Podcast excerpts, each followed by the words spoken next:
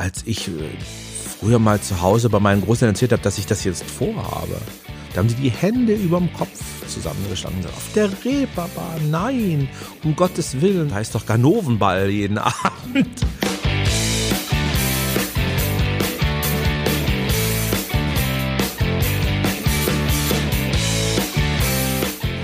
Bin Wiebke Bromberg und gemeinsam mit meinem Kollegen Marius Röhr heute im Imperialtheater bei Chef Frank Tannhäuser. Hallo Frank. Hallo.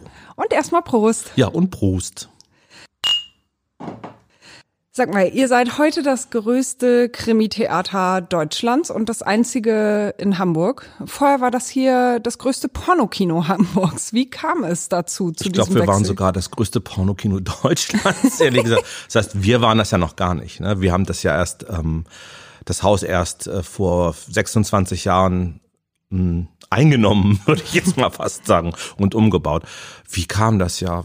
Äh, Wir hatten eine Produktion, Grease, damals. Und die war in äh, einer Location, die abgerissen werden sollte, nämlich die alte Kegelbahn oder Bowlingbahn drüben am, auf der anderen Seite der Reeperbahn. Und ähm, mit den Kollegen, die das damals produziert haben, hat man ein neues Heim gesucht dafür. Und dann habe ich einfach mal ein bisschen rumgeguckt und hier die geschlossenen Rolladen gesehen und dann äh, habe ich mich mal schlau gemacht und dann ging das alles seinen Gang. Dann haben wir viel Geld in die Hand genommen, genommen und haben das hier umgebaut und hergerichtet und dann, dann war es da. Dann Ja. ist es gemorpht vom, vom Musical-Theater zum Krimi-Theater irgendwann. Und äh, wie war das, als du hier das erste Mal in diesem Pornokino drin gestanden hast? Oh, deine Augen. okay, schlimme Erinnerung. Also, ich kann die Augen jetzt zumachen oder ich kann sie auch nach ganz weit hinten rollen. Aber es war, das war schon eine harte Nummer im wahrsten Sinne des Wortes. Es war hier drin alles braun, also brauner Teppichboden von oben bis unten. Die Sitze, das sah alles aus hier drin. Die Decke, die Wände, überall war eine Täfelung dran aus äh, dunklem Sperrholz man mochte auch nicht so richtig genau hingucken, wie das, was da so zwischen den Reihen noch so, aber wir wollen jetzt nicht ins Detail gehen, das, äh, Nee, nicht, dass es jemand zu Mittag hört und sich dann, Ach du, doch, das darfst ach, du. das ist das alles. ist völlig, ne? Du darfst hier alles aber sagen, das ist völlig okay. der Punkt ist, es war wirklich eine Vollkatastrophe. Also der, der Raum hatte total Potenzial, das konnte man auch sehen. Aber ähm, man hat auch alles unternommen, um den Charme, den es eigentlich hat, durch den Balkon zu wegzu, wegzutun, wegzumachen. Hm. Und es war schon da klar, dass das äh, ein großer Aufriss wird, das hier umzubauen. Ist heute noch irgendwas vom damaligen Pornokino hier drin? An Einrichtung? Mhm. Nee. Also die, die Grundstruktur des Baus, die ist natürlich erhalten, weil man kann ja jetzt nicht ähm, statisch irgendwelche Sachen ändern und dann fällt was um, möglicherweise. das ist äh, nicht, nicht passiert, aber ähm, ansonsten gibt's hier, glaube ich, nichts, was, wir haben ja kaum einen Stein auf den anderen gelassen, tatsächlich. Also alles, was beweglich war und verändert werden musste, wurde auch verändert. Das ging, also der Rang mh, hatte früher einen anderen Verlauf, der ging auf der, äh, von uns aus gesehen, auf der rechten Seite weiter nach vorn und auf der anderen Seite ging der bis zum Notausgang hinten durch. Und dann hat man viel, hat unser Statiker viel gerechnet und dann wurde das sozusagen abgeschnitten. Das, die grö das war der größte Einschnitt. Und Treppen wurden versetzt und alles Mögliche wurde gemacht. Klos wurden eingebaut. Alles Mögliche. Aber es gibt meines Wissens hier Also kein eigentlich Souvenir nix, aus kein dem Pornokino. Souvenir aus der aus der guten goldenen äh, Pornokino-Zeit. Irgendwie nee, glaube ich, gibt es nicht mehr. Nee. Okay. Doch. Ja? Die Türen tatsächlich. Die Türen hinten im Saal und oben, das sind noch alte Türen von, ich denke, die sind bestimmt noch aus den 50er Jahren. Also als das Haus noch kein Pornokino war, sondern ein ganz normales Premierenkino. Es hat ja einen großen Wandel erlebt. Das ist äh, als, als ein Premierenkino aufgemacht worden, war dann zwischendurch ein Rundkino. Man kann sich das kaum vorstellen, so ein, was sie dann hier reingebaut haben, so ein 360 Grad Ritratrolala Vista Visions Palast wollten die hier durchziehen und dann natürlich kläglich versagt, weil das nicht funktionieren kann. Bisschen klein, ne? Ist es dafür zu klein und na gut, man muss sich das hier alles wegdenken. Ne? Die Bühne ist ja eingebaut später und die eigentliche Bühne ist, also die die, Leinwand ähm, ist ungefähr da gewesen, wo dieses Treppenpodest ansteht. Also diese ganzen viereinhalb Meter hat man ja noch mehr gehabt. Es gab schon noch mehr Möglichkeiten für rundum, als man das jetzt glauben möchte. Aber wie gesagt, dieser Versuch ist auch gescheitert und dann hat man den äh, Pornodreh gefunden, sozusagen. Und das hat das Haus relativ lange ja am Laufen gehalten, wie auch immer. Ja, man muss dazu sagen, wir sitzen hier auf der Bühne. In was für einem Bühnenbild sitzen wir? Wir sitzen hier schön auf den, äh, auf den Sesseln von, den, von der Tür mit den sieben Schlössern. In einem schönen, naja, mehr oder weniger schönen englischen Landgut. Ja, das ähm, ist dann auch Ansichtssache, oder? Das ist dann Ansichtssache. Also der, der momentane Be Eigentümer dieses Landguts, Dr. Staletti, würde sagen, es ist super. Andere Figuren in dem Stück finden es jetzt nicht so toll. Es ist jetzt auch ein bisschen, also der Stil skurril. ist schon ein bisschen her, ne? Ja, das ist schon ein bisschen her. Äh, unser Stück spielt ja auch in den, im Ende der 20er Jahre des äh, letzten Jahrhunderts und ähm, der gute Mann sammelt ganz gern mal das ein oder andere Folterinstrument und äh, deswegen hat er sowas hier rumhängen. Ja, schön.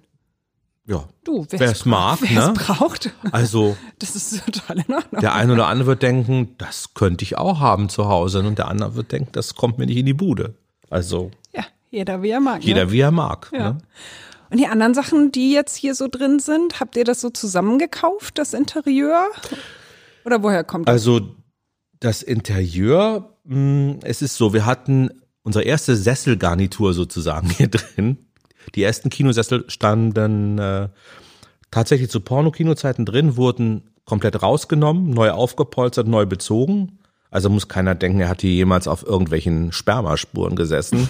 Das ist mal ganz hart auszudrücken, das ist nicht der Fall, nie der Fall gewesen. Und aus einem Planetarium in Jena.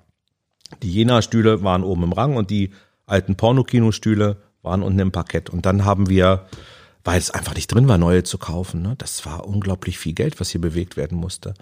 Ähm, dann haben wir zwischendurch mal aus einem Theater aus Schleswig-Holstein Stühle gebraucht gekauft und dann endlich zum 20-Jährigen, ja, zum 20-Jährigen, haben wir uns neue, spezial angefertigte Tritra-Trullala-Stühle aus Spanien gegönnt. Die sind die, die jetzt hier drin sind. Die sind für uns gebaut worden und, äh, und äh, dann eingebaut worden hier endgültig und die müssen es jetzt auch tun bis zum Schluss, aber die sind ja auch noch nicht so alt. Die sind ja jetzt erst fünf Jahre, fünfeinhalb Jahre alt. Ja. Also das ist dann neu und ansonsten ähm, ist das, was heißt zusammengesucht? Ja, ist es schon zusammengesucht. Die Lampen sind aus einem alten Kino in Remscheid. Das sind noch Originale aus den 50ern. Und ansonsten hat man das natürlich, wie jeder Sachen zusammensucht für seine, für seine Wohnung, haben wir auch zusammengesucht fürs Theater natürlich. Was habt ihr damals hier reingesteckt? Eine halbe Million? Sieht man gar nicht. Naja, wir haben es vorher nicht gesehen. Wahrscheinlich siehst nee, du das sehr deutlich. Ich sehe das sehr deutlich. Also wir haben ähm, wir mussten eine Schallschutzdecke anbringen, die musste durch einen Akustiker ähm, gerechnet werden. Das ist der Akustiker gewesen, der auch die Staatsoper gerechnet hat damals. Der hat das schon ganz gut hingekriegt. Die Akustik ist nämlich sehr gut hier drin. Ähm, die Lüftung musste gemacht werden, das musste, dies musste, äh, diese ganzen Umbauarbeiten, da war eine Decke drin, die musste raus. Es war unglaublich viel, die ganze, die, diese ganze Bühnengeschichte musste gemacht werden, Garderoben mussten gebaut werden, da ist schnell viel Geld zusammen. Was kann man denn bei euch alles sehen? Erzähl mal, was ihr so anbietet. Also ne, klar, die, die Klassiker, die Krimi-Klassiker. Die Krimi-Klassiker sind natürlich unser Wallace und so ein Kram, ja, ne? Das ist natürlich klar. unser Standbein letztendlich. Ja. Ne? Unsere Hauptshow ist immer der Krimi. Was es noch gibt, ist, wir haben ähm, traditionell schon eigentlich fast schon sehr, sehr lange die steife Brise bei uns zu Gast mit dem Impro-Slam und Morden im Norden. Ähm, Jan-Christoph Scheibe spielt auch schon seit 100 Jahren bei uns. Ähm, sein Programm Zu viel Sex ist gar nicht gesund und Playboy und Oh Gott, oh Gott, also auch neue Programme. Ähm, wir haben Rocking Burlesque an manchen Tagen mhm. mit den Cinderellas und den äh, Rockhouse Brothers. Jetzt darf ich nichts vergessen, wir haben Buddy, eine, ein guter Freund des Hauses ist das, äh, Marco Formanek, der auch schon Buddy in den drüben im Theater im Zelt gespielt hat, also der Original Hamburger Buddy war lange Zeit und auch hier zum Ensemble gehört und mit seiner Band eben das bei uns auch weiter am Leben hält, das Buddy-Projekt, was ich ganz toll finde. Wechselnde Gastspiele kommen dazu, aber die Hauptschiene bleibt immer der Krimi. Und was für Leute kommen hierher? Ihr seid ja nun mitten auf dem Kiez am Anfang der Reeperbahn.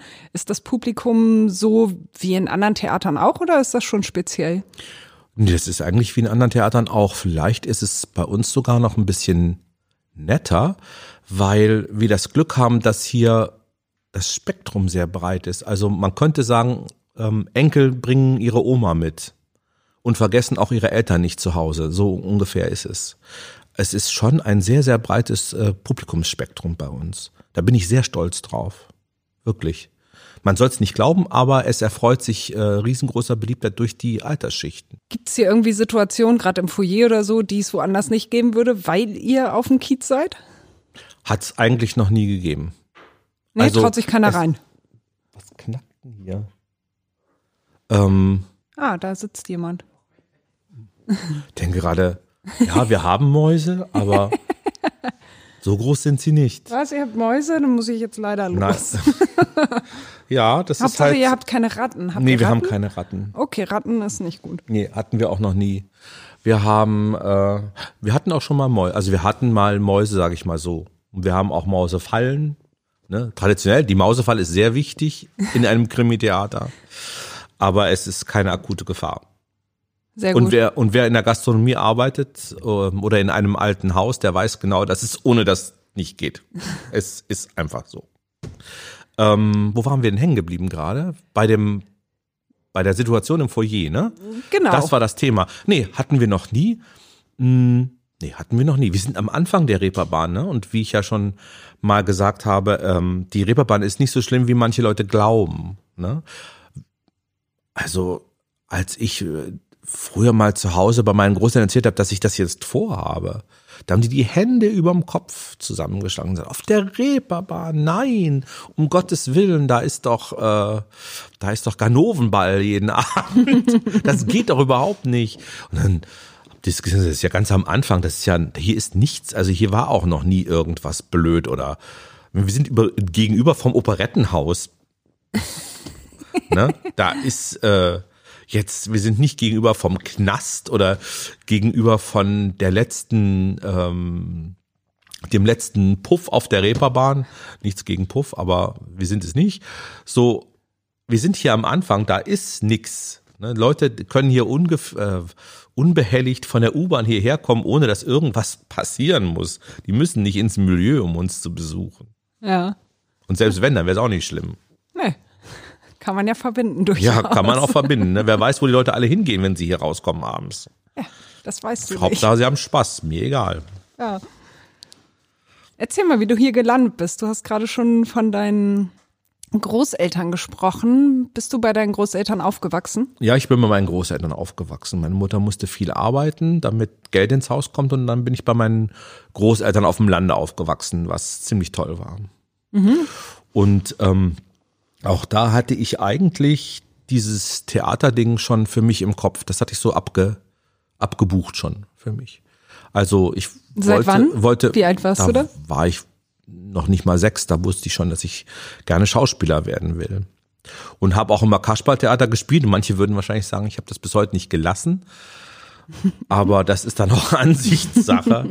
ähm, und fand es immer toll. Und habe das auch in der Schule gemacht und das hat mich immer irgendwie beschäftigt und es war für meine Großeltern oder auch für meine Mutter war das irgendwie abwegig, dass man das macht. Also das war jetzt nicht Igitigit, aber es war irgendwie so, ja, damit verdient man ja kein Geld und man kann so dieser dieser typische dieses typische Vorurteil, das gab es schon in der Familie, das war schon klar. Wenn man damit nie Berührung hatte, woher, wie soll das auch weggehen? Ne? Aber ich habe das dann für mich durchgesetzt, habe in Kassel angefangen zu spielen an der Komödie in dem Musical ähm, Irma Ladus und habe mich da sehr heimisch gefühlt. Und man hat mir dann dort gesagt, also Kollegen, mit denen ich gut klarkam, haben dann gesagt, du hast jetzt mehrere Möglichkeiten. Entweder du machst das jetzt hier so weiter, weil du kannst hier auch lernen, aber dann ist die Entwicklungsmöglichkeit halt nicht so groß, ne? weil dann hängst du da und du bist ungelernt und Das ist vielleicht nicht der Ausgangspunkt, den man anstreben sollte. Oder du gehst jetzt los und machst es wirklich richtig. Und dann habe ich gedacht, ich mache es jetzt wirklich richtig. Und habe mich beworben an Schauspielschulen und bin in Hamburg angenommen worden und dann habe ich das durchgezogen. Zum Entsetzen meiner Großeltern habe ich das durchgezogen. Aber die und, konnten dir da nicht reinreden. Ja, also irgendwann ist auch gut mit reinreden. Also Ne?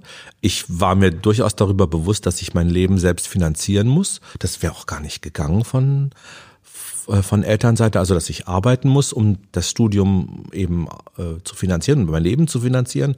Und das habe ich, ich habe schon sehr früh gearbeitet, schon während der Schulzeit. Also mir war das jetzt nicht fremd, dass ich das muss. Ich war jetzt nicht so mit dem goldenen Löffel großgezogen und plötzlich muss man arbeiten. Oh Gott, wie schrecklich, ne? das hatte ich nie das Gefühl. Hm, was und das hast du da gearbeitet? Ich habe ähm, während des Studiums, mhm, während der Schule schon, sagtest Während der Schule habe ich äh, auch schon im Kino gearbeitet und habe da ähm, dekoriert und habe ähm, Platzanweiser gemacht und später Kasse. Und hatte so den Ablauf schon und Vorführen eben später dann auch noch. Ne? Und so hatte ich eben ähm, im Gegensatz zu meinen Schulkameraden immer ähm, bisschen Kohle in der Tasche. Und Freikarten sehr wesentlich. Sehr wesentlich als Teenager, äh, Freikarten für tolle Filme in der Hosentasche zu haben. Wir haben nämlich ähm, mit jedem, mit der ähm, Lohnzahlung auch Freikarten bekommen. Das hat unser Chef damals so gemacht, damit ähm, man sich damit Vorteile erschleichen konnte, wie zum Beispiel man muss zum Arzt und es muss schnell gehen, weil man noch zum Dienst muss, sehr wichtig dann legt man da sowas hin und dann kommt man vielleicht schneller dran. Das war die Denke. Aber habe ich nie gebraucht und hatte die in der Tasche und man hat, ähm, als ich dann später festangestellt war, habe ich zehn Stück im Monat gehabt, zehn Freikarten und ich kam ja sowieso überall umsonst rein, weil ich da ja gearbeitet habe. Und dann konnte man natürlich auch mal mit seinen Freunden es krachen lassen und einfach mal in den James Bond gehen, als er ganz neu war. Und das war natürlich Da warst klasse. du dann total angesagt, oder? Da war ich total angesagt. Aber ich hatte eh damit keine Probleme. Also mit also Freunde zu haben in der Schule oder so. Das war jetzt nicht mein Problem. Aber es hat auch schön. Spaß gemacht, das zu haben und dann zu sagen, hey, wir, wir müssen jetzt nicht uns krumm machen, weil wir da ins Kino gehen wollen, sondern wir gehen einfach, weil man hat das ja. Und dann kam es auch so, dass einige von meinen Freunden eben auch Bock hatten, im Kino zu arbeiten und dann hat irgendwann die ganze Clique irgendwie mal irgendwelche Jobs gemacht da. Das war super. Da musstet ihr dann die Freikarten doch beim Arzt hinlegen. Da mussten sie dann doch irgendwie oder auch verfallen lassen, weil die galten immer nur ein Dreivierteljahr oder so. Ja. Aber ähm, Du warst gerade noch bei von Studium. Der, ähm, von dem Standpunkt aus habe ich halt immer gearbeitet irgendwo. Mhm. Und als ich nach Hamburg kam, war das erste, was ich gemacht habe, erstmal ein Zimmer zu finden. Das war schwer zu der Zeit. Ähm, und hat mich dann, habe dann das Glück gehabt, irgendwo in der in, in Wandsbeck in der Birtstraße ein möbliertes Zimmer zu kriegen und war heilfroh, weil ich vorher immer hin und her gefahren bin, um irgendwas zu finden. Und das nächste, was ich gemacht habe, habe mir einen Job gesucht und habe ihn gleich gefunden am Thalia Theater, was total super war. Also ich konnte Sachen verbinden und habe da einfach dann gedienstet während meines Studiums, war super. Und was hast du genau gemacht? Ich habe da äh, Vorderhaus gemacht und zwar im äh, Thalia in der Kunsthalle gab es damals noch unter Flim. Und danach habe ich noch Poststelle gemacht und alles mögliche, wo immer einer gefehlt hat. Wenn, wenn äh, im der Kunsthalle in der Requisite jemand gefehlt hat und äh, das, ich wusste ja, wie das angeordnet wird, gab es eine Kontente, dann habe ich das auch gemacht. Also, wenn die mich gefragt haben für irgendwas, habe ich das gemacht. Weil ich es toll fand. Ich wollte ja auch lernen.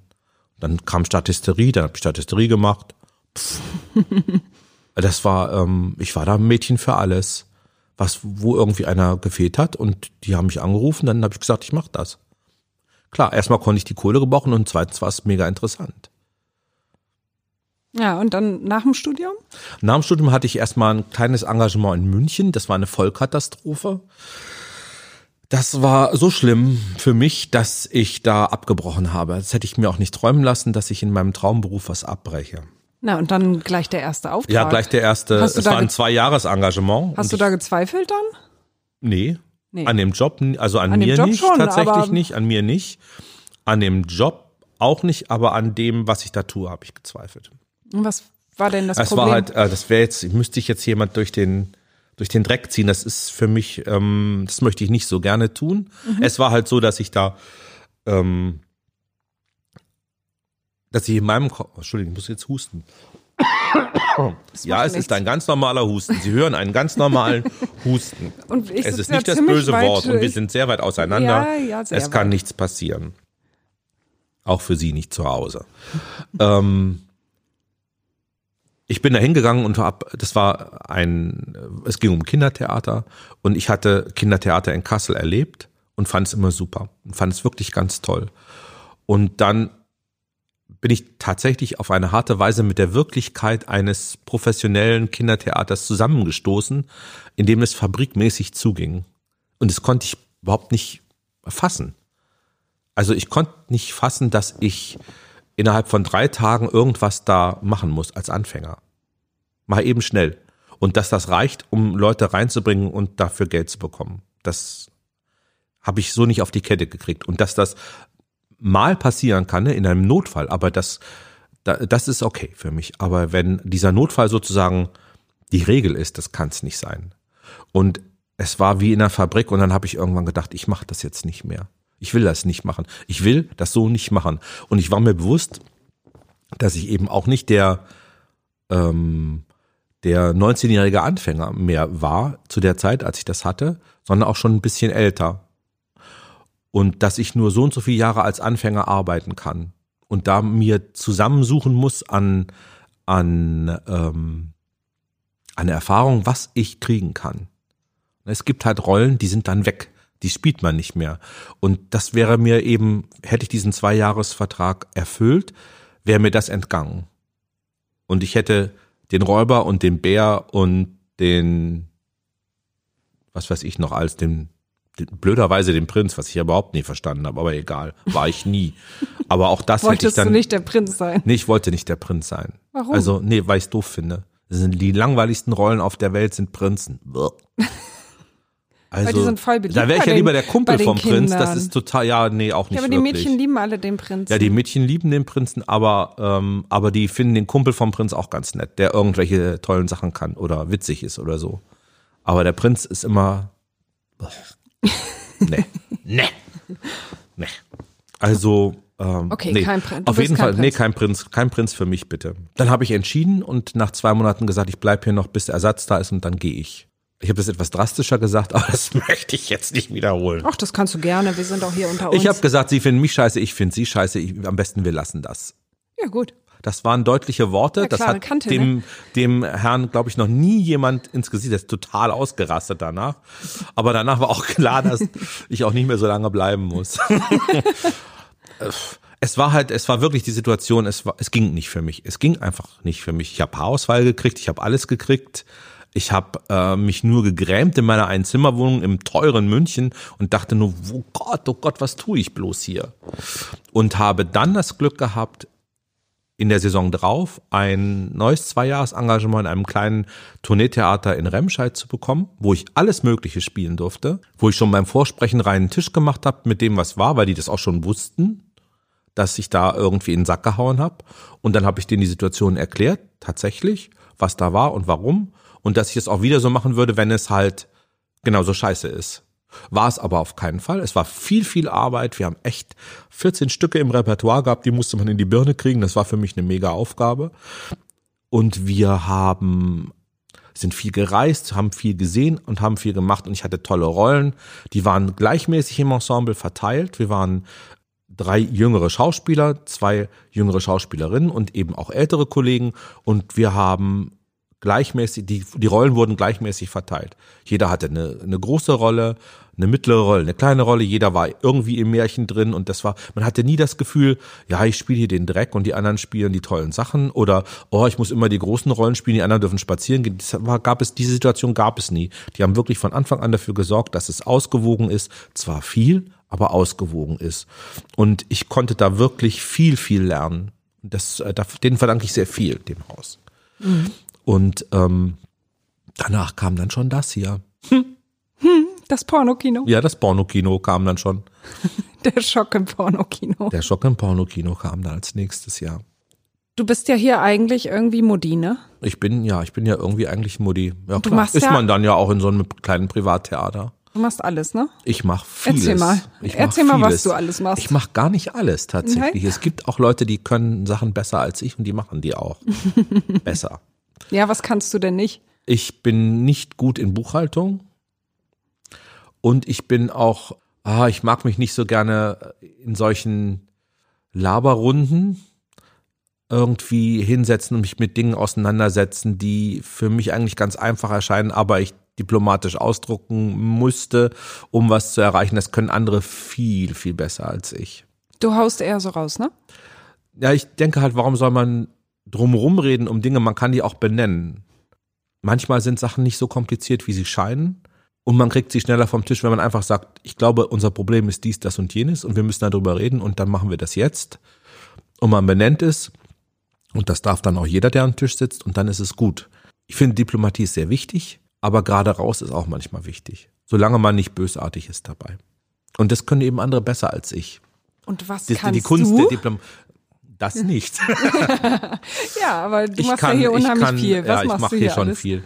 Also ich kann mir Dinge ausdenken, ich, weil ich zum Beispiel auch die ganzen Bearbeitungen mache für uns.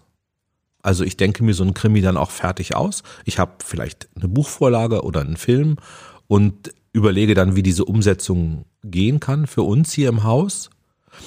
Ähm, wie das zu den Schauspielern passt, die wir gerne engagieren. Wie die Umsetzung bühnentechnisch ist, wie zum Beispiel das Bühnenbild, ähm, denke ich mir aus.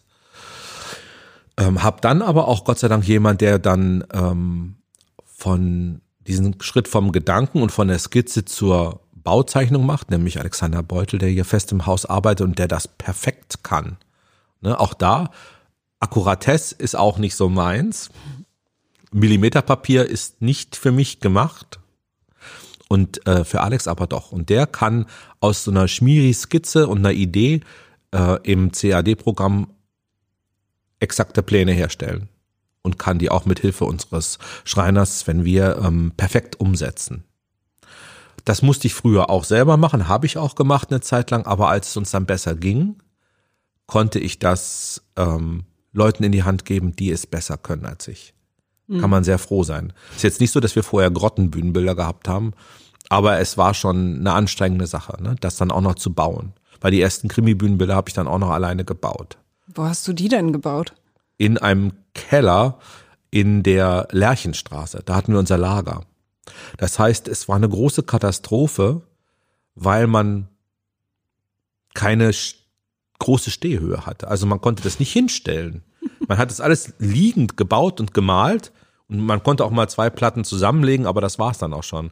Dann ist das hierher gekommen und dann hat man erstmal gesehen, was für eine Scheiße man da eventuell gebaut hat. Oder eben wie schön es wirklich war. Je nachdem. Hast und du da dann mal hat, irgendwas zusammengekracht? Nee, es ist nie was, hier ist nie was zusammengekracht. Das äh, ist tatsächlich so. Aber man hat dann halt mal einen Fehler drin. Den musste man dann in der letzten Aufbauwoche eben irgendwie dann raushauen. Das ist dann schon mal passiert. Und wir sind vor, wie lange haben wir das neue Lager jetzt?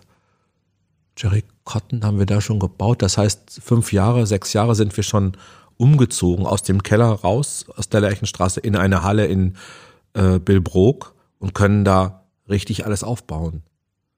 Das ist so eine Erleichterung, wenn man vorher einmal alles zusammenstehen sieht. Andere Theater, die können wahrscheinlich jetzt nur mit dem Kopf schütteln und denken, was haben, wie haben die das jahrelang gemacht? Aber wir haben das eben gemacht. Das ging halt nicht anders. Und hast du dann auch selber irgendwie Holzplatten Ja klar, zugesägt und logisch. Ich kann auch mit der Kreissäge. Mein Opa wäre stolz auf mich. Zu Hause durfte ich da nie dran als Kind. Da war der Keller heilig, da durfte ich nicht so. Aber woher kannst du denn das alles? Ja, man muss sich das beibringen. Man muss ja Interesse haben für Dinge. Also Wahnsinn. entweder man hat viel Geld oder Interesse. So diese zwei Möglichkeiten hat man im Theater.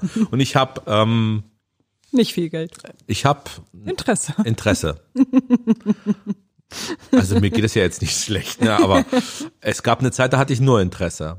Das möchte ich mal betonen. Es gab hier eine Zeit, das war die Zeit, in der wir umgeschwenkt sind vom Musical zum Krimi, da hatte ich nur Interesse. Da hatte ich wirklich nur Interesse. Das kann man echt zu schön ausdrücken, tatsächlich. Ja, ne? das ist schön. Da hatte ich echt nur Interesse und aus dieser Interesse musste ich dann halt auch Dinge machen. Und aus Interesse musste ich auch mit, also ich habe Kostüme schon sehr lange entworfen. Auch früher schon. Auch schon in der Komödie in Kassel habe ich die Märchenkostüme entworfen und so. Das habe ich schon damals gemacht. Aber irgendwann musste ich dann auch dann mal ans Nähen dran. Das ist nicht so, dass es mich nicht interessiert hätte, aber ich habe Knubbelhände. Ne? Oder auch, wie mein Mann sagt, Wurstfinger.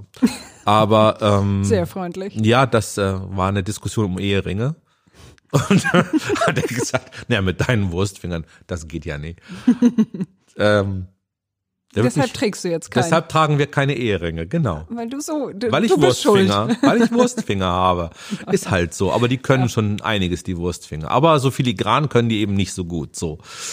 Ähm, nichtsdestotrotz habe ich mir das Nähen drauf geschafft. Auch aus dieser ähm, mehr Ideen als Geldsituation.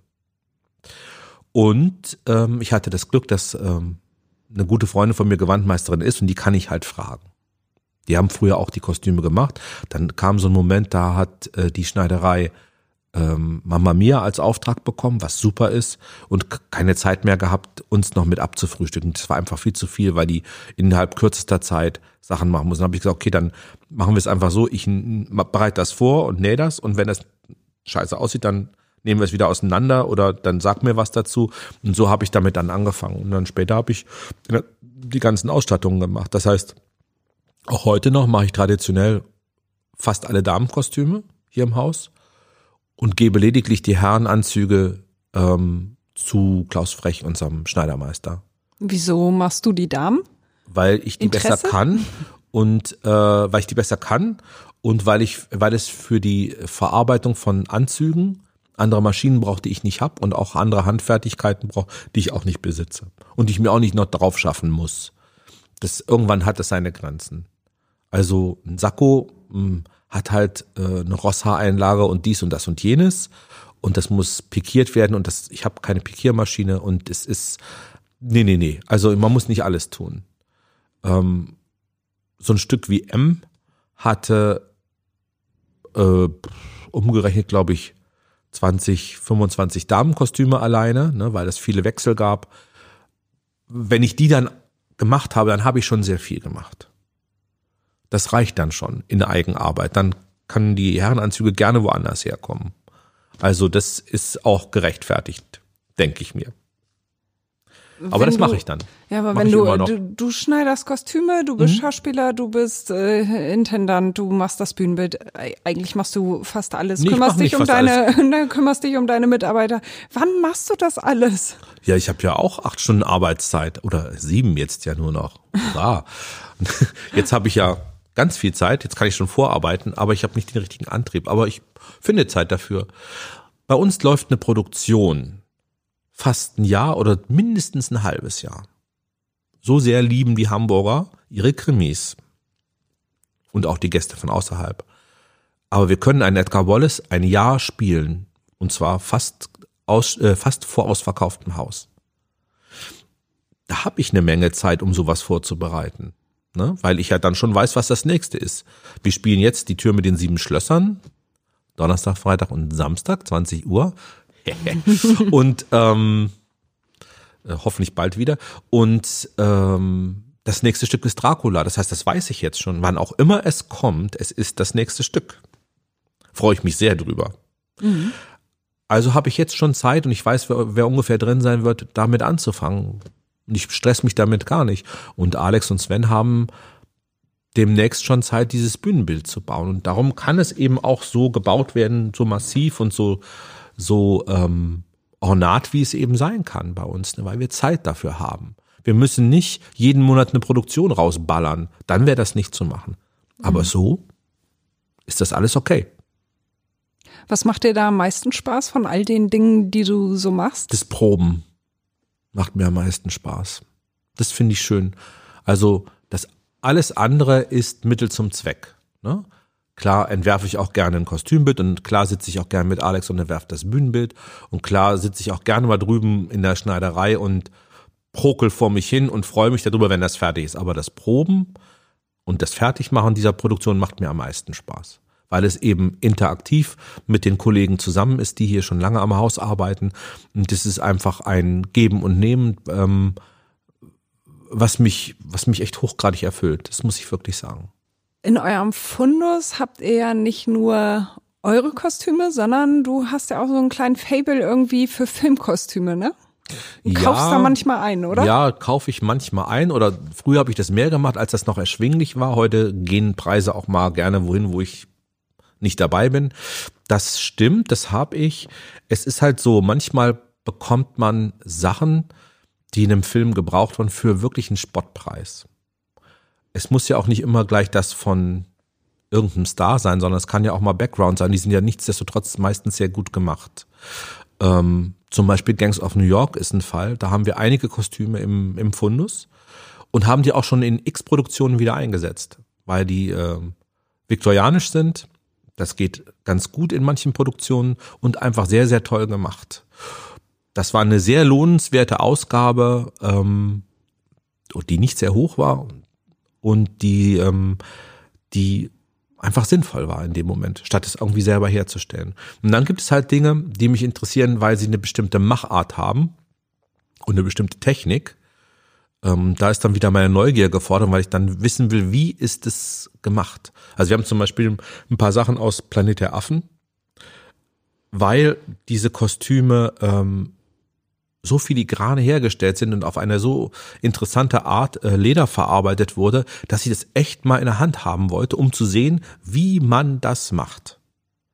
Kannst du das dann, wenn du so ein Kostüm in der Hand hast, daran erkennen? Ja, klar, ich sehe ja, wie es genäht ist. Also, wo die Naht liegt und wo man was verstärkt hat und wie das. Das interessiert mich einfach. Ich will ja auch noch was lernen in meinem Leben. Ich will ja nicht stehen bleiben. Und dadurch kann man eben, man kann das halt nicht auf einer Zeichnung sehen oder auf einem auf einem Bild im Internet. Man muss sowas schon mal dann in der Hand haben und mal rumdrehen können oder mal das Futter aufmachen und reingucken. Und das ist eigentlich der Sinn von, von solchen Dingen. Dass man sieht, wie ist es gemacht. Und dann kann ich sagen, auch die beim Film kochen nur mit Wasser. Auch wenn das manchmal anders aussieht nach unten. Da ist man manchmal entsetzt, dass das Innenleben dann doch ganz schön armselig daherkommt. auch bei Oscar-prämierten Klamotten, muss ich sagen. Ja? Oh, was Mhm. Ist fällt nicht dir da alles ein? Gold. Hm? Was fällt dir da ein? Ja, auch Gangs of New York tatsächlich. Ne? Ja. Da ist manchmal kein Innenleben drin, die haben kein Futter. Das würde man hier nicht anbieten. Bei minus Also- fünf Grad So. draußen. Nee, das ist dann egal. Dann ist nichts abgefüttert, innen sind die rohen Nähte, da ist nichts gekantelt, gar nichts. Dann denkt man so, okay, musste schnell gehen, alles klar. Aber es ist alles mal interessant. Ne? Auch äh, das, die Techniken für, ähm, ich sage immer Aging and Dying, weil ich das so gelernt habe als Wort, aber eigentlich das, das Altern der Kostüme und das Einfärben, das, äh, das künstliche Verändern und dreckig machen. Ich sage immer, Dinge dürfen dreckig aussehen, aber nicht dreckig sein. Und das ähm, habe ich von einer Kollegin in Atlanta gelernt, die hat das äh, dort für, äh, für Walking Dead ähm, zur Vollendung gebracht, tatsächlich, diese Techniken. Und ähm, das ist ein sehr wichtiger Grundsatz. Ne? Es, es müssen manchmal Sachen alt und gammelig aussehen, aber sie dürfen es nicht sein. Ne? Das sind ja normale Menschen, die da drin stecken, auch wenn sie vielleicht mal einen Zombie spielen oder sonst was, aber die wollen nicht, man will nicht mit der Kretze nach Hause gehen, ne? sondern es darf auch nach äh, Lenore riechen. Jetzt habe ich Schleichwerbung gemacht. Auch nach allen anderen Weichspülern auf der Welt. Bitte. Ja. Aber das ist halt der Punkt. Ne? Und das ist eine, das ist eine ganz großartige, sind ganz großartige Techniken, die man da anwenden kann, um das so aussehen zu lassen. Und das kriegt man eben nicht, wenn man es nur auf dem Foto sieht, weil man da nicht weiß, wie es geht. Man muss es in Wie der macht Hand man haben. sowas? Man, es, man nimmt Sandpapier, man nimmt Muskatreiben, man nimmt äh, Schmirgelkram, man nimmt Cutter, man ist alles möglich. Also es gibt tausend Werke, Drahtbürsten und man muss verschiedene, das, die, die Kleidung muss mit verschiedenen ähm, Ebenen aufgebaut sein, damit man überhaupt diesen Riss dann richtig sieht. Man muss das teilweise dann mit Latexmilch verändern, damit es irgendwie nicht einreißt und, und, und. Das ist wirklich ein Riesen, das wäre jetzt ein Riesendiskurs, das zu erklären, wie das alles funktioniert. Und nachher verstehe ich es nicht. Und nachher versteht es kein Mensch. Ja, toll. Weil das so kryptisch ist alles. weil man es sehen muss. Es ist wirklich, ähm, das ist echt ein Prozess. Und man, man hat das da vor sich liegen und dann muss man drüber nachdenken, welche Farbe kann ich da drauf tun, damit es aussieht wie, äh, wie vergilbt, wie kann ich das, wie viel Chlor muss ich da dran tun und, und, und. Kommen wir mal zu dir. Mhm. Wie lebst du? Wo lebst du? Ich lebe lebst du? ähm, auch auf St. Pauli tatsächlich mit meinem Mann zusammen in unserer feinen Wohnung. Und ähm, die, äh, ich wurde mal gefragt, ob das bei mir auch aussieht wie bei Edgar Wallace und da kann ich nur sagen, nee. Weil das habe ich ja hier, das brauche ich zu Hause nicht. Ne? Das gab Leute, die haben gesagt, ja, du hast doch bestimmt auch so ein gedrechseltes Bücherregal. Nee. Ich lebe ganz normal wie jeder andere auch mit Ikea und normalen anderen Dingen in meiner netten Wohnung mit meinem Mann. Was macht dein Mann? Der ist ähm, Anwalt. Anwalt. Mhm. Der Herr Anwalt. Wa- Also was In, äh, Reelles. Insolvenzrecht macht. das das hätte doch deinen Großeltern dann gut gefallen, Das oder? hätte meinen Großeltern gut gefallen. Das hätte meinen, ja, also auch wenn ich Anwalt geworden wäre, das hätte meinen Großeltern auch gut gefallen. Aber das äh, war wohl nix. nee, du bist dann eher für brotlose Ja, Kunst. ja, ich bin die brotlose Kunst. Aber es reicht zum Leben. das ist schön. Also ich glaube, mein Großvater wäre zufrieden, wenn er es jetzt noch mitkriegen würde oder war. Also er hat das Haus noch gesehen, ne? Der ist Gott sei Dank sehr alt geworden ähm, und war dann auch ein bisschen stolz zumindest. Also das mit der brotlosen Kunst, das hat er dann auch ad acta gelegt. Ja, hat er dir das Ja, gesagt, ja, das dass er ist dann auch ist? okay. Ja, hat er. Das ähm, hat mich ein bisschen beruhigt. Das, ähm, das Arbeitsgehen habe ich ja von meinem Großart, Großvater. Ne? Der hat immer gesagt, du musst, man muss arbeiten. Das muss so. Das ist so in der Erziehung drin. Ne? Ich kann auch schlecht ähm, die Finger stillhalten tatsächlich. Ein bisschen manisch ist das vielleicht auch manchmal. Das habe ich. Das ist so. Du musst was tun, weil sonst von nichts kommt nichts. Das habe ich mitbekommen. Dabei war mein Großvater kein Schwabe, der schaffe, schaffe, Häusle baue irgendwie so im Programm hat, aber ähm, der war sehr fleißig. Und der wollte das von seinem Enkel auch, auf jeden Fall. Habe ich auch gemacht. Kannst du denn mal abschalten? Ja, kann ich. Kann ich. Ich kann, ähm, kann mich hinsetzen und auch mal was lesen. Ich kann, ich gucke gerne einen Film. Und ich gucke Krimi? den hm? Krimi? auch. Ja? Ich gucke aber auch anderen Kram. Ich gucke alles. Und ich ähm, gucke das auch nicht unter dem Aspekt, ach, da könnte man ja. Ne, das mache ich auch mal. Aber grundsätzlich bin ich niemand, der ins Theater geht oder ins Kino geht, um abzuschätzen, was man damit machen könnte oder ob man es besser könnte oder so. Das liebe ich überhaupt nicht. Ich, wenn ich irgendwo hingehe, dann möchte ich, dass mir das gefällt. Also ich möchte da offen reingehen und ich möchte auch das nicht bewerten und jetzt nicht überlegen, wie haben die das gebaut und warum steht der jetzt links und warum ist das Licht jetzt so. Das finde ich alles dumm und nervig und dafür wird es auch nicht gemacht. Ich möchte da lieber hingehen und mich darüber freuen und, äh, und mich entspannen eben. Und das kann man nicht, wenn man da nicht abschalten kann. Auch ins Kino. Ich gehe echt gerne ins Kino. Ich brauche eine Tüte Popcorn und eine Cola und alles läuft. Es ist super. Ja, jetzt gerade geht ja wieder gar nichts Hm. im Moment. Ja. Ja. Was vermisst du am allermeisten? Ich vermisse die Menschen. Ich vermisse die, ich vermisse, dass die, äh, diese Geräuschkulisse am Abend hier, ich vermisse das Klatschen und ich vermisse ähm, die Interaktion. Das vermisse ich am meisten. Das ist wirklich doof. Eben weil man ein gut frequentiertes Haus hat. Ne? und es gewohnt ist, dass da viele Menschen um einen rum sind. Aber das vermisse ich am meisten. Ich vermisse auch die Kollegen sehr, weil wir ja doch ein Familienbetrieb mehr oder weniger sind. Das ist wirklich doof. Es ist nicht zu ändern und ich habe dafür auch vollstes Verständnis. Es ist nicht so, dass ich das irgendwie bekriteln würde. Es ist halt nur doof. Doof finden darf man es ja. Ihr seid ja ein Privattheater und kam bisher ohne Förderung aus. Wie sieht das im Moment aus? Also das Gute ist, wir sind in Hamburg und wir haben einen Kultursenator, der wirklich weiß, was das bedeutet, ähm, nicht spielen zu können.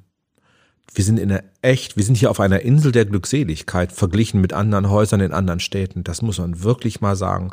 Da kann man nicht dankbar genug sein. Ich habe mich keinen Augenblick verlassen gefühlt jetzt oder alleingelassen mit der Situation.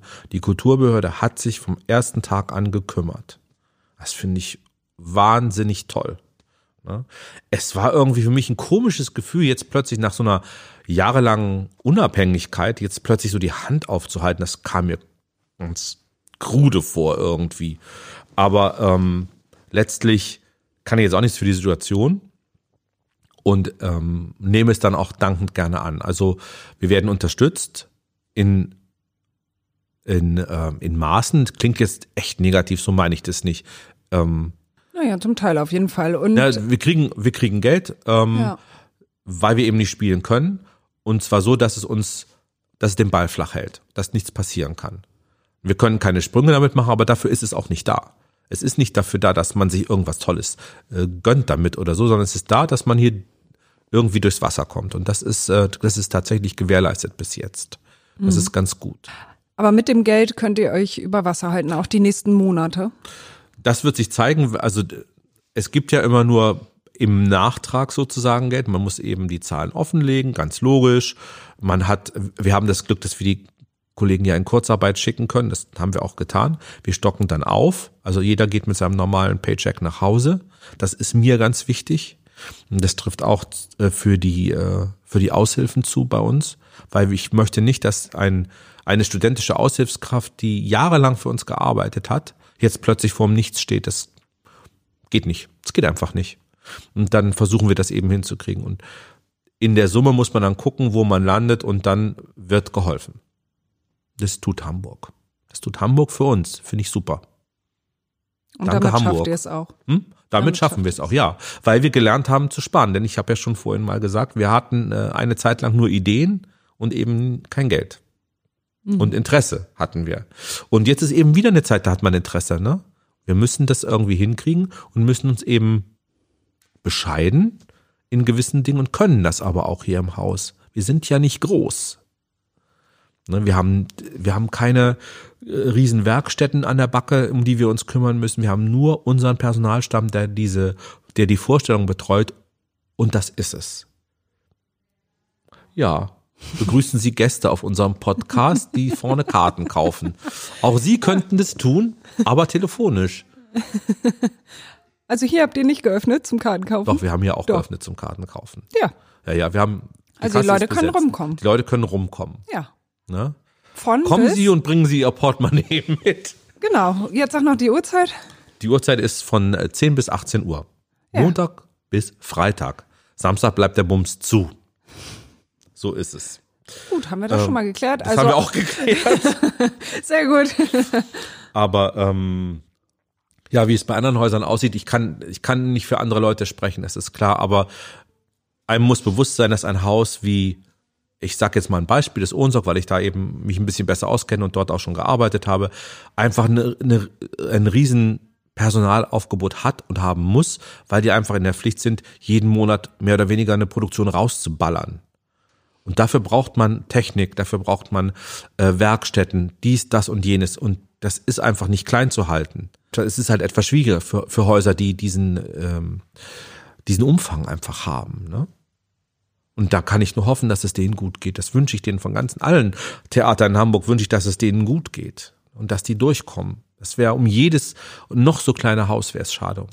Und um mhm. jedes große sowieso. Weil die Stadt braucht das. Ne, das zeichnet Hamburg aus, diese Vielfalt. Das ist ganz wichtig. Wir werden sehen. Macht dich das traurig? Ja, es macht mich schon traurig, weil es, weil es unverschuldet ist.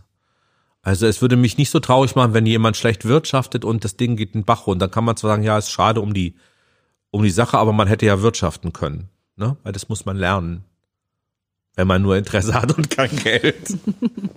das kann man auch lernen und es gibt immer Möglichkeiten, Sachen einzusparen. Dann, dann, dann ist man, hält sich mein Mitleid in Grenzen. Aber hier ist es eine andere Situation. Hier haben alle getan, was sie tun können und können jetzt trotzdem nichts erreichen. Und die Zeit läuft und das Konto läuft und die Ausgaben machen auch nicht Halt. Das ist einfach doof und dazu kann keiner was. Und deswegen ist es eine blöde Situation für alle. Ne?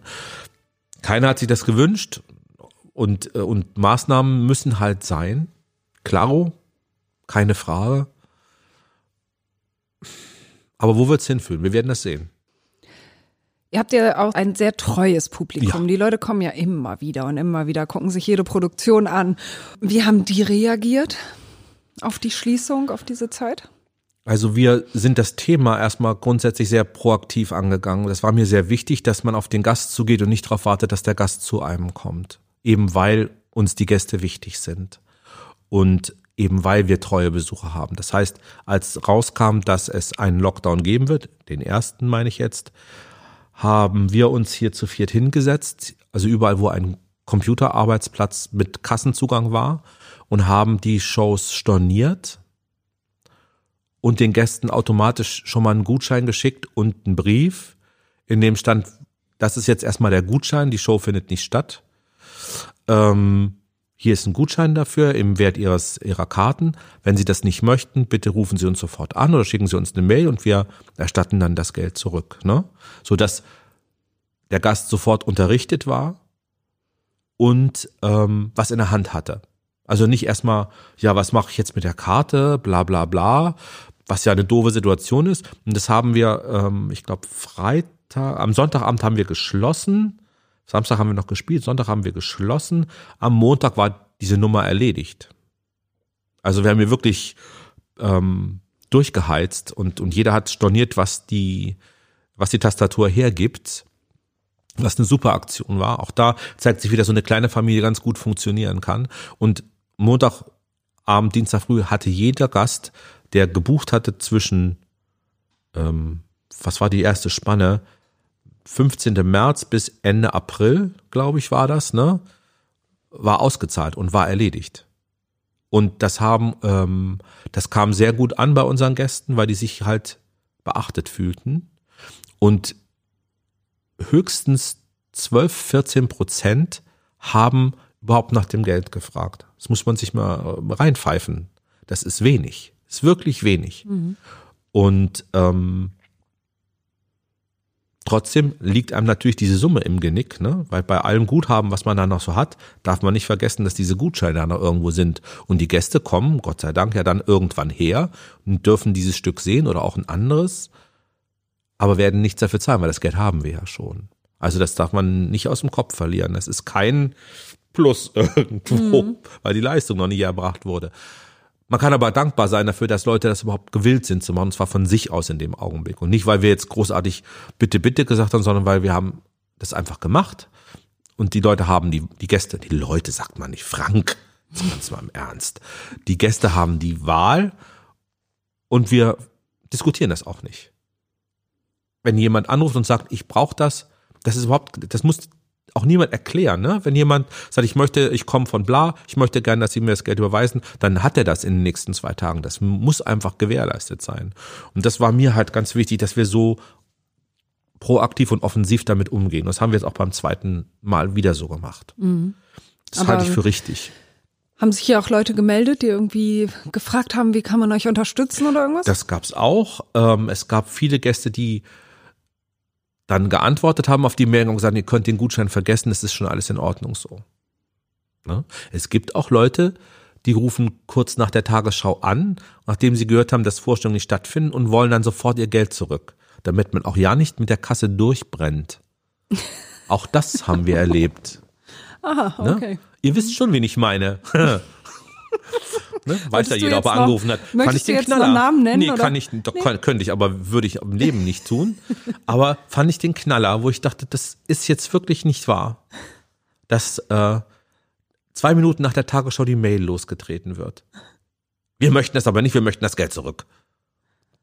Also, handeln muss man schon noch dürfen, denke ich mir. Das fand ich schon ein bisschen verrückt. Ja, irgendwo. Moment, ich setz mich ins Auto, ich bring's Ihnen gleich vorbei. Ja, nee, äh, jetzt wo Sie gerade fragen, ich war schon unterwegs. Also äh, klar kennen Leute jetzt, ähm, haben, na was, das sind dann auch Leute, ne? Jetzt sage ich mal nicht Gäste, weil es sind Leute. Weil natürlich kennen Leute auch nicht unser, unser äh, Geschäftsgebaren eventuell oder wissen auch nicht, was wir auf der Bank haben oder nicht haben oder wer uns unterstützt oder nicht unterstützt. Aber so viel Zutrauen sollte man schon noch haben, dass man, wenn man eine Karte gekauft hat, dass man weiß, wenn es eben nicht geht, dass man die Kohle dann schon auch noch zurückbekommt. Und zwar nicht in der Nacht noch, aber dann schon in den nächsten Tagen. Also das hat, das hat mich wirklich ähm, Merkt man richtig, ne? Puls Aufgeregt, ne? Puls ich heute noch drüber. Ja, so Tatsächlich, bisschen. ja. Ja. Das äh, fand ich uncool. Also in der Situation richtig gehend doof. Ja. Also nicht, dass ich jetzt kein Verständnis habe, wenn jemand sein Geld braucht. Nee, nee, nee, das ist überhaupt nicht. Das, als erstes verstehe ich das. Aber nicht sofort. Das ist dir zu flott. Das ist mir zu flott und äh, zu verständnislos irgendwie. Was wünschst du dir für die Zukunft? Ich wünsche mir tatsächlich einfach, dass das, äh, dass alles wieder so ein bisschen normaler wird, dass wir wieder normal spielen dürfen, dass ähm, gut, dass das ist illusorisch zu sagen, dass dieser Virus verschwindet, der wird sich nicht in Luft auflösen, das wird nicht passieren, das weiß ich auch, aber dass wir der Sache Herr werden, alle zusammen. Ähm, ich wünsche mir auch, dass die diese Konflikte, die teilweise sich so hochgeschaukelt haben, dass sich das mal so ein bisschen beruhigt, dass viele Menschen wieder mal ein bisschen auf den Teppich zurückkommen, auch in der Form, wie manchmal Diskussionen geführt werden oder auch äh, Kommentare abgefasst werden. Das mh, beschäftigt mich schon in der letzten Zeit, dass die, dass so eine Verrohung stattfindet im Umgang miteinander. Da bin ich wahrscheinlich auch echt so ein altes Fossil, was übrig geblieben ist. Aber ich denke mal, Leute, jetzt schaltet mal alle einen Gang zurück und, äh, und hört mal auf zu denken, man kann es nicht nachverfolgen, wenn man irgendwelche Sachen kommentiert, dass, dass da ein Ton an den Tag kommt, wo ich denke, das würde ich niemals jemand ins Gesicht zu sagen, aber ich schreib's jetzt mal hin. Und dann denke ich so, nee, Leute, da müssen wir von weg, da müssen wir alle mal einen Schritt zurücktreten und mal ein bisschen Würde an den Tag legen. Und das würde ich mir wünschen, dass das mal äh, wieder Einkehr findet. Sehr illusorisch, aber schön wär's. Ja, vermutlich. Äh, Ja, wäre vermutlich das schön. Passieren. Mhm. Ja? Das wäre eine gute Sache. Und ein bisschen was könnte davon ja auch passieren. Hm? Wäre schon gut. Ja, vielleicht. So, so ein bisschen. Vielleicht ist es auch, wenn sich die Situation ein bisschen runterkocht und normalisiert, dass auch der Dampf so ein bisschen wieder zurückgeht. Ne? Aber generell finde ich das schon eine, äh, finde ich das eine erschreckende Entwicklung. Tja, aber Tja, ja, nicht unnormal, ne? Also ich meine, in Zeiten, Ja, in denen jeder klar. irgendwie Zugriff hat auf alles und äh, anonym sich mitteilen kann. Ja, aber wie wichtig bin ich denn, dass ich das so, dass ich das alles bewerten muss? Also ich lese auch viele Dinge, die mir vielleicht nicht gefallen, aber dann weiß ich halt nicht, ob ich da irgendwie gut tue, wenn ich dann meinen Senf dann auch dazugebe in einer Form, die echt, äh, die nicht gerechtfertigt ist. Ich danke dir sehr für das Gespräch. Ich habe zu danken. So, nun noch einmal Werbung in eigener Sache. Hamburg Freihaus. Testen Sie die Mopo als digitale Zeitung. Fünf Wochen für nur fünf Euro. Jetzt bestellen unter www.mopo.de-testen.